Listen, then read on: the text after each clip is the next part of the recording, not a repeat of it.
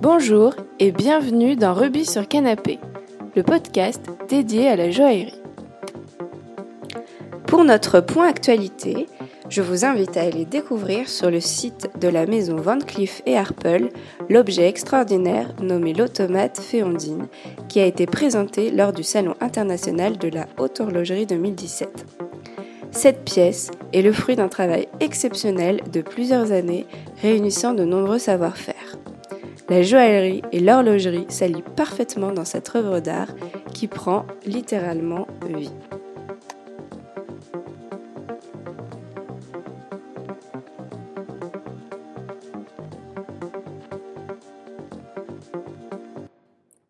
Bonjour Claire. Euh, Bonjour.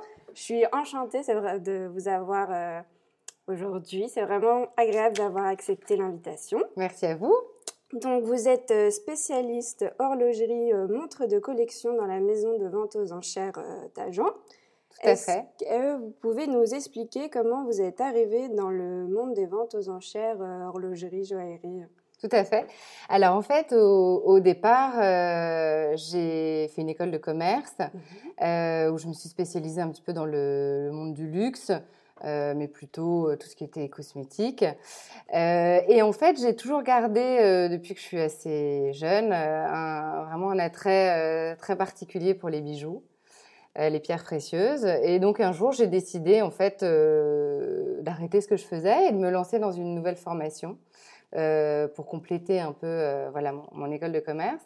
Donc j'ai fait une école qui s'appelle l'ING, euh, une formation de gémologie, voilà, où on obtient une, un diplôme de gémologue. On apprend vraiment à reconnaître tous les différents types de pierres, les vrais du faux, et surtout aussi on apprend le nombre de pierres qui existent, parce que c'est vrai que le grand, quand on est euh, amateur de pierres, on connaît euh, un certain nombre de pierres, mais en fait qui est très réduit par rapport à la réalité. Donc ça permet vraiment de, connaître un petit peu mieux. Donc c'est une très bonne base. Euh, et après, j'ai toujours eu envie de travailler plutôt dans les ventes aux enchères. je pense parce que j'ai été habituée quand j'étais jeune à y aller avec mes parents et j'ai toujours aimé cette, ambiance des ventes aux enchères. Et, et, voilà, et donc je suis arrivée après ma formation de gémologie chez Tajan.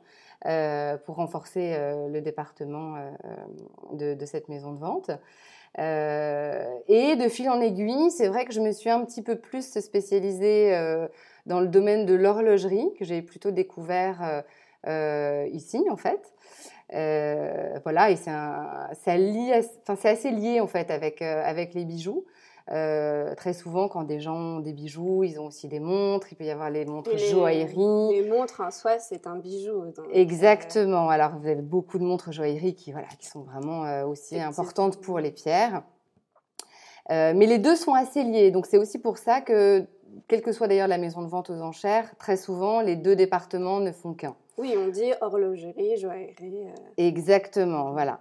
Donc euh, ça se rejoint aussi pour les datations des objets. Ça, voilà, chacun euh, a des codes qui se répondent assez bien. Euh, voilà, et donc je suis arrivée dans cette maison de vente, ça va faire maintenant sept ans. donc aujourd'hui, je suis vraiment responsable du département horlogerie et, et, en parallèle, je travaille aussi pour, pour la joaillerie. D'accord. Et du coup, euh, le fait euh, d'avoir fait une école de commerce, c'est ça vous a aidé ou c'est plutôt un profil atypique ou c'est vraiment la formation de gémologie euh, Effectivement, ça peut être vu un peu comme atypique parce que tout le monde n'a pas forcément fait d'école de commerce avant pour ceux qui travaillent en, en maison de vente. Après, c'est vrai que, en tout cas, moi, j'estime que ça m'aide beaucoup au quotidien.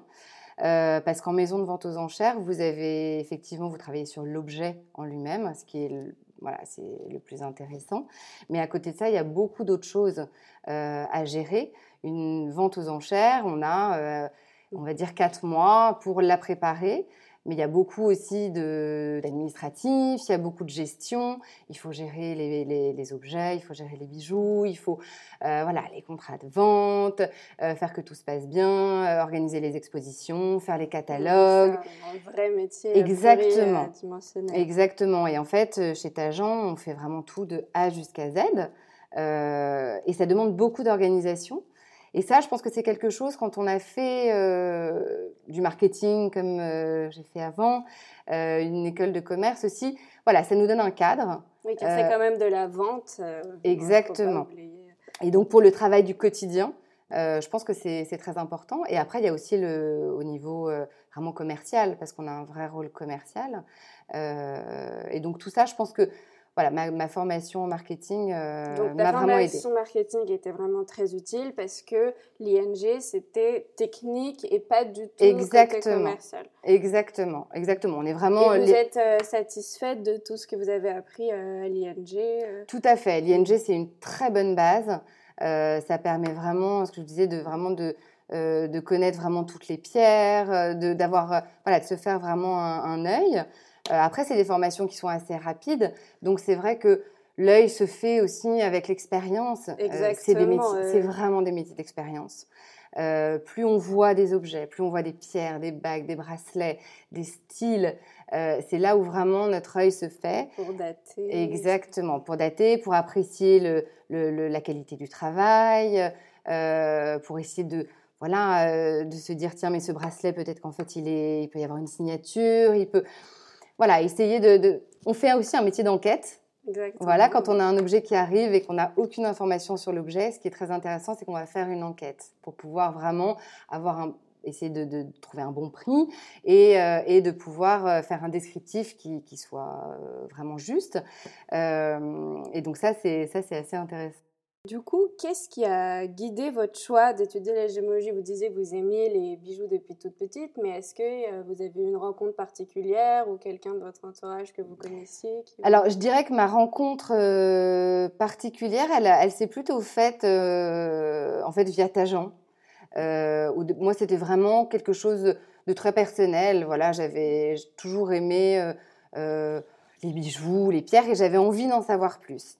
Et j'avais envie surtout d'avoir une, compétence vraiment technique. Euh, je trouve que c'est vrai que c'est assez intéressant de, voilà d'avoir vraiment une, compétence que mmh. aussi tout le monde n'a pas parce que c'est c'est quelque chose d'assez spécifique. Et après, quand je suis arrivée chez Tajan, euh, c'est vrai que j'ai fait la connaissance de bah, notre expert en, joaillerie qui s'appelle Monsieur Jean-Norbert Salit euh, et qui est un professeur extraordinaire qui nous transmet son savoir euh, euh, vraiment quotidiennement, avec, vraiment une extrême générosité. Et, du coup, c'est vrai que tous les jours, on apprend des choses, tous les jours, on, s'enrichit.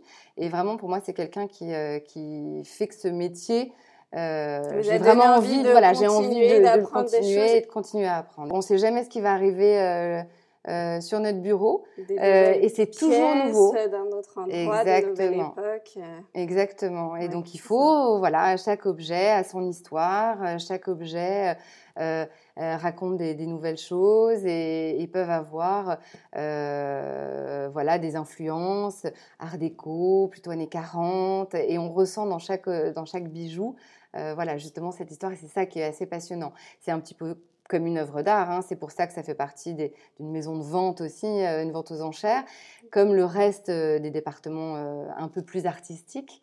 Mais en fait, c'est lié, les courants, même les courants artistiques, les courants littéraires, tout ça, ça se, en fait, ça se lie et, et, ça raconte des histoires. Et vous, pour le coup, il y a une période que vous appréciez plus particulièrement Alors oui, en, tout cas en bijoux, euh, en bijoux, c'est vraiment effectivement la, période. il y a deux périodes qui sont assez marquantes. Il y a la période Art Nouveau, euh, qui est vraiment extraordinaire, un travail euh, absolument fascinant. C'est plus rare d'en voir. et après, vous avez la période Art déco, qui est vraiment la période emblématique. Et en horlogerie, euh, moi, il y a quelque chose que j'ai découvert que je ne connaissais pas du tout en tant que, en tant que mmh particulière, euh, c'est l'univers des montres de poche. Voilà, ça c'est quelque chose qu'on ne connaît pas forcément très bien. Ah oui, effectivement, c'est inconnu du grand public. Inconnu du grand public les gens savent pas. Quand ils en ont, ils savent pas. Est-ce que ça vaut beaucoup d'argent? Est-ce que ça vaut pas beaucoup d'argent? Qu'est-ce qu'on en fait? Et du coup, quel est le profil des acheteurs de montres de poche Alors, qui est intéressé Profil des, acheteurs, euh, c'est des collectionneurs qui sont vraiment, euh, vraiment très avertis sur le, la montre de poche, qui sont vraiment euh, des grands amateurs de ce type de pièces. Euh, et qui aiment en prendre soin, qui aiment les remettre en état. Euh, et les, les mondes de poche, il va y avoir toujours une histoire. non, généralement, Après, il y en a hein, qui portent, mais généralement, c'est plutôt des objets de collection. Donc voilà, ils les gardent un peu dans les collections. Et, euh, et là, c'est intéressant vraiment au niveau historique, parce que là, on peut avoir vraiment des très jolies découvertes. Euh, et c'est surtout que c'est des objets qui, qui datent de entre voilà une centaine d'années, même même beaucoup, plus, hein, puisqu'on commence 17e, 18e siècle. Euh, et c'était des, au niveau technique, c'est assez incroyable de voir ce qui déjà, à l'époque, ce qui réussissait, à faire. En fait. énormément de coups de progrès techniques ou quand même aussi. Bah, déjà à l'époque, en fait, ils faisaient des, des, montres avec des complications. Vous pouviez avoir des sonneries. Euh, donc les montres indiquaient quelle heure il était, le quart d'heure jusqu'à la minute près. Il y avait déjà les rappels en fait. Exactement, ce qui était assez fou à l'époque. Euh, voilà, après vous aviez, vous avez des décors émaillés, donc c'est des mini tableaux, c'est voilà, c'est assez extraordinaire. Et ça, c'est quelque chose que moi j'ai vraiment découvert. Euh, et ça, c'est passionnant. Et du coup, pour les gens qui s'intéressent à ce type de montre, pour en voir, il faut bien évidemment euh, venir euh, au viewing euh, avant les ventes, mais est-ce qu'il y aurait des musées avec des collections permanentes? Alors vous avez, tout à fait, vous avez il y a des marques, des manufactures qui ont leur propre musée. Vous avez le musée Patek Philippe. voilà, il y a pas mal de, musées qui présentent des pièces assez extraordinaires. Vous avez Breguet aussi, qui, voilà, entre Patek Philippe et Breguet, c'est vrai que c'est deux noms pour les montres de poche où c'était vraiment des choses très, très intéressantes. Euh, et là, c'est des, voilà, vous pouvez voir des, pièces. Après, c'est intéressant d'aller voir justement les expositions des ventes aux enchères, parce qu'on peut en plus les manipuler, on peut toujours avec précaution, mais voilà, on peut en tout cas les avoir, euh, les avoir en main. Oui, c'est très différent effectivement que simplement la vue de l'objet. Exactement, c'est bien d'apprécier, d'avoir les choses en main. C'est toujours une sensation qui, voilà, qui est différente. Pareil pour les bijoux. Euh, quand on voit un bijou euh, dans une vitrine, c'est pas pareil que quand on l'essaye ou quand on l'a dans la main. Ah, pour moi, un bijou, il faut euh, l'essayer avant de l'acheter. Bien sûr, ça on essaye toujours de conseiller parce que vous avez tout à fait raison, c'est très important. Est-ce que vous pouvez nous expliquer en quoi consiste concrètement votre travail au quotidien? Alors au quotidien, en fait, on a plusieurs, plusieurs tâches. Donc en fait, il faut déjà trouver les objets. Donc euh, voilà, donc on fait pas mal de communication euh, pour pouvoir justement, euh, on fait des publicités d'appel pour expliquer, voilà, pour que les gens sachent qu'on est en train d'organiser des ventes et que les gens nous confient des objets. Au quotidien, on va avoir tous les rendez-vous avec les clients pour faire les expertises. Donc quand on a un client qui arrive au bureau, être capable de lui donner un prix, donc une estimation en vue de vente, euh, et sera, donner... ce sera le prix que vous allez mettre sur le catalogue. Exactement. Après, bien évidemment, on ne sait pas. Exactement. Nous, ce qui est important, euh, c'est de convenir avec le client d'un prix de réserve. C'est-à-dire que c'est le prix en dessous duquel on ne vend pas. C'est un peu la sécurité pour le client, pour pas que voilà, ce soit vendu euh, voilà, un prix qui ne correspondrait pas à l'objet, mais ce qui de toute façon a peu de chances d'arriver puisque c'est vraiment en vente aux enchères, ça fait généralement le prix du marché. Euh, il y a tellement de visibilité aujourd'hui avec Internet, avec voilà. Donc, en tout cas, on donne les estimations, euh, des informations complémentaires sur les objets quand on arrive voilà tout de suite à, pouvoir lui donner. C'est toujours euh, assez intéressant aussi. Et après, il y a tout le côté organisation de la vente. donc, par exemple, les bijoux, ce qu'il faut savoir, c'est qu'on est obligé de présenter des bijoux qui sont tous poinçonnés, ce qu'on appelle en règle. Euh, ça, c'est obligatoire, donc on doit les faire contrôler. Donc ça, la tous les poinçons de garantie Exactement. pour que l'acheteur ait le certificat. Exactement. Euh, après, il peut y avoir euh, les ateliers quand on fait des sertires des pierres pour avoir des certificats, voilà. Ensuite, il y a tout ce qui est le cataloguing. Donc là, chaque objet donc passe entre les mains de l'expert euh, pour les montres euh, et les bijoux ou de voilà des, des, responsables du département pour faire les descriptifs. Et ensuite, il y a toute la partie photo. Donc là, on doit faire toutes les photos du catalogue. et après, la réalisation de la maquette du catalogue. Et ça, les photos, c'est en interne que c'est fait Non, ça, c'est voilà, un photographe qui est spécialisé. En fait, c'est assez, assez, difficile de prendre des bijoux. Euh, et des montres en photo. Euh, donc on a vraiment un, photographe qui est spécialisé dans ce, dans ce domaine-là et qui s'occupe de faire toutes les photos de nos catalogues. Euh, et ensuite, une fois que notre catalogue est sorti et que notre catalogue est mis en ligne sur Internet, là commencent les demandes de rapport de conditions sur chaque lot. Donc le client, quand il voit un objet et que par exemple il ne peut pas venir à l'exposition parce qu'il est à l'étranger, parce qu'il ne peut pas se déplacer, nous demande des constats d'état, des rapports de conditions. Donc là, on doit voilà, dire la montre euh, a besoin d'une révision, le bracelet doit être changé, euh, le cadran est un petit peu abîmé ou, elle est en parfait état. Avant la vente Exactement. Ça, c'est une grosse partie du travail parce que c'est vrai que bon, il faut qu'on donne des informations qui soient le plus précis possible. Euh, Mais pourtant, parfois, ça m'est déjà arrivé de revoir des bijoux, par exemple, où il manque certaines pierres. Alors oui, mais dans ces cas-là, on le dit. Simplement, il faut, il faut le dire. Ce qu'il faut savoir, c'est qu'en vente aux enchères, nous, on conseille toujours de demander des constats d'état, des rapports de conditions. Ça permet de donner, qu'on vous donne des informations complémentaires.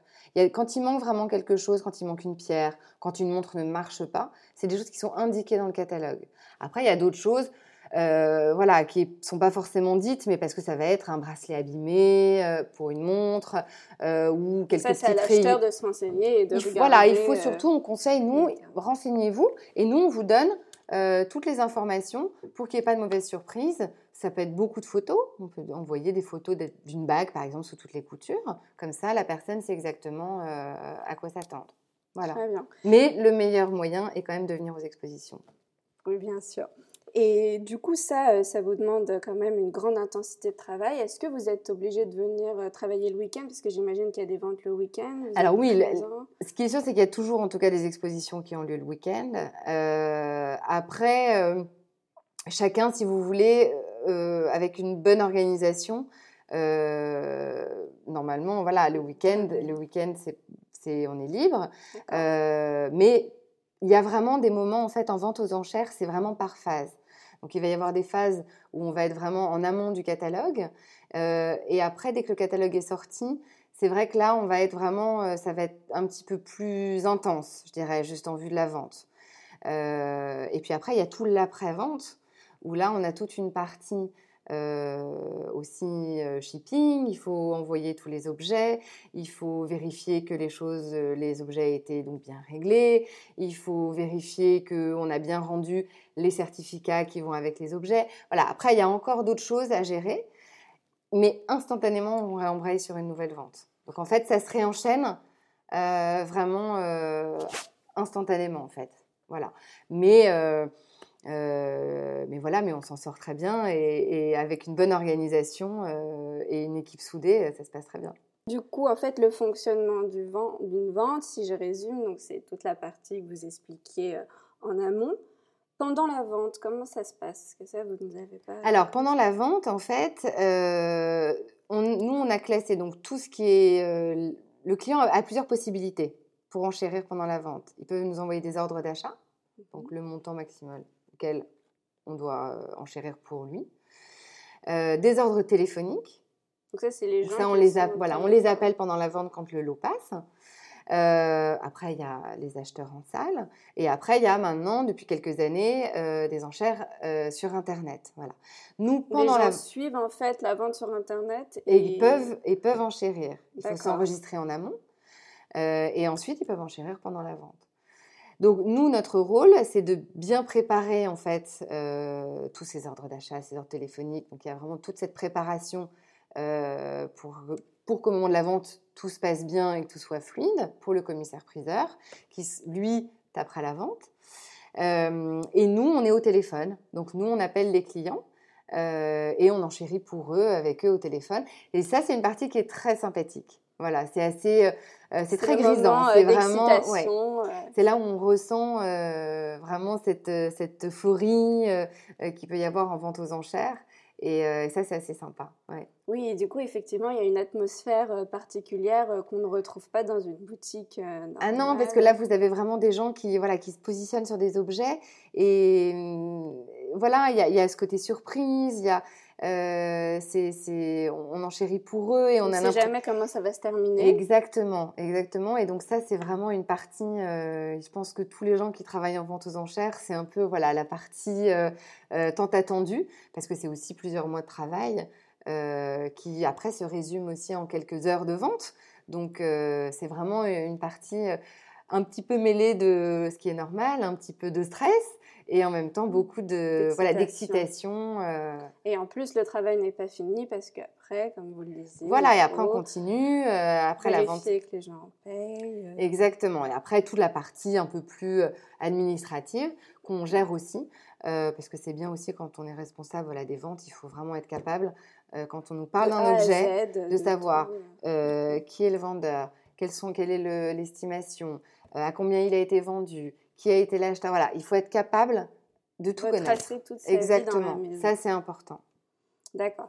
Et aujourd'hui, euh, quelles sont les tendances, euh, quelles sont ce que les gens recherchent euh, en termes de montres Alors, pour les montres, en tout cas, ce qui est sûr, c'est que, en tout cas, il y a plusieurs manufactures qui sont toujours, je dirais, les plus recherchées. Euh, sans surprise, ça va être Rolex, euh, Patek Philippe, euh, Jagère Le Coultre. Et ça, vous l'expliquez parce que les Par prix une qualité. en boutique sont extrêmement élevés, du coup, peut-être.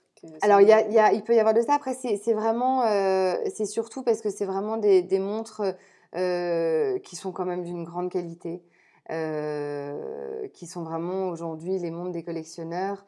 c'est vraiment, je dirais, celle-ci. Euh, on a, ils recherchent vraiment des, montres euh, où il y a vraiment une sécurité aussi. Euh, Parfois, c'est un investissement. Exactement. et donc là, on est vraiment sur les manufactures les plus, les plus intéressantes. Après, il y a énormément d'autres manufactures qui sont de très grande qualité, qui marchent très bien, qui sont peut-être même un peu plus modernes. mais ça va vraiment dépendre de la personne. C'est-à-dire qu'on va avoir des, des profils de, d'acheteurs qui vont, par exemple, cibler les montres des années 60, les chronos des années 40. En fait, un, collectionneur, assez souvent, euh, il se concentre sur, sur un profil de montre. Voilà.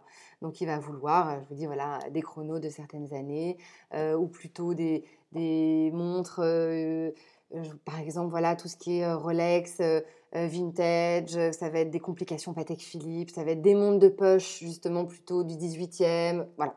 Ça va être assez euh, donc ça va vraiment dépendre du profil de l'acheteur.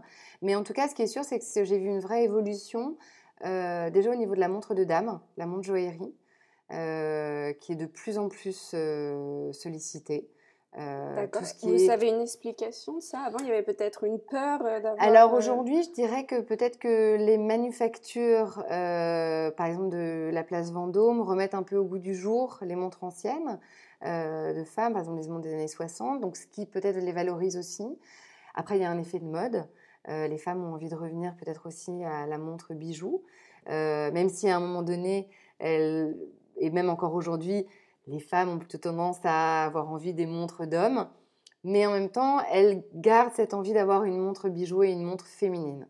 Donc voilà, aujourd'hui, j'ai pas mal de, demandes pour, pour des montres, par exemple Piaget, je sais qu'il remet voilà, qui a beaucoup de succès en ce moment.